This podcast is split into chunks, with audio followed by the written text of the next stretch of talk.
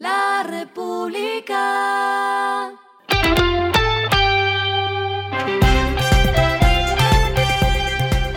Al final de la jornada, esto es lo que debes saber sobre el comportamiento de los negocios, las finanzas y la economía. Las movidas de hoy fueron.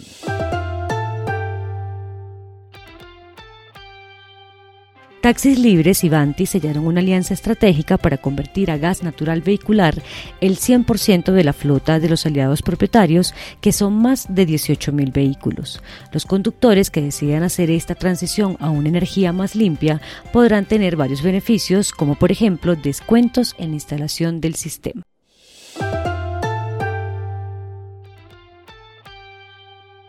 JMC confirmó que su nuevo distribuidor de vehículos en Colombia será el grupo Astara.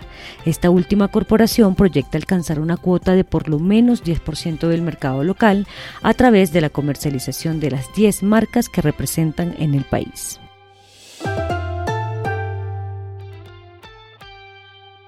Tiendas de Uno invertirá 570 mil millones de pesos al cierre de este año.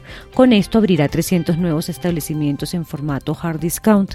De este monto total se invertirán 430 mil millones de pesos para el fortalecimiento de la red de tiendas, mientras que la suma restante se enfocará en otros frentes de la operación.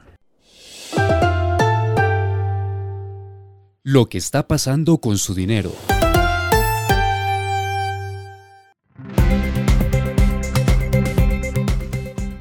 Da Vivienda y la multinacional Twink se asociaron para habilitar una herramienta de educación financiera con contenidos que puedan ser utilizados en clases para estudiantes entre 6 y 13 años de edad. La plataforma lleva el nombre de Monetarium. Se incluyen cuentos sobre valores relacionados con las finanzas, los juegos, videos y experiencias didácticas para que los alumnos puedan aprender acerca del ahorro, los bancos, la seguridad financiera y la importancia del dinero.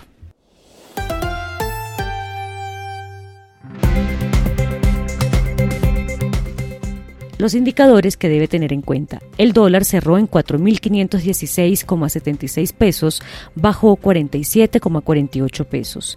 El euro cerró en 4.928,91 pesos, bajó 18,50 pesos. El petróleo se cotizó en 81,49 dólares el barril. La carga de café se vende a 1.994.000 pesos y en la bolsa se cotiza a 2,27 dólares. Lo clave en el día.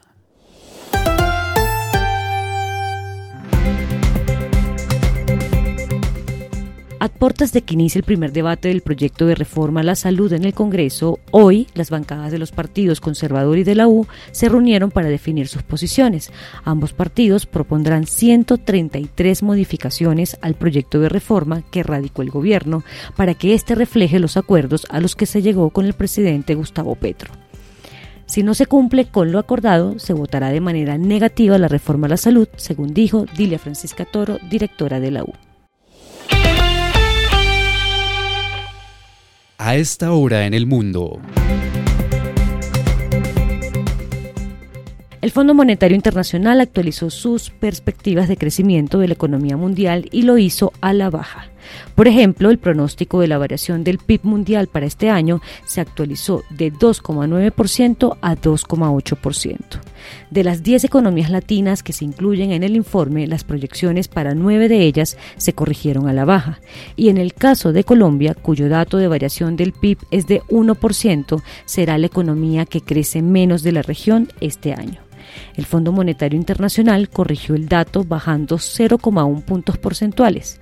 Para 2024 la cifra sube, pero no mucho, a 1,9%.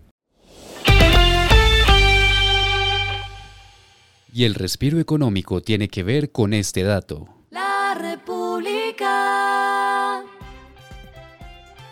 Los espacios de coworking se han convertido en una solución cada vez más popular para las personas que buscan trabajar de manera eficiente y productiva.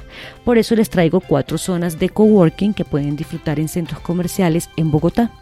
Estos son Plaza Central de 7 de la mañana a 9 de la noche, el Centro Comercial Avenida Chile de 10 de la mañana a 7 de la noche, el Edén de 8 de la mañana a 8 de la noche y nuestro Bogotá de 10 de la mañana a 8 de la noche la República.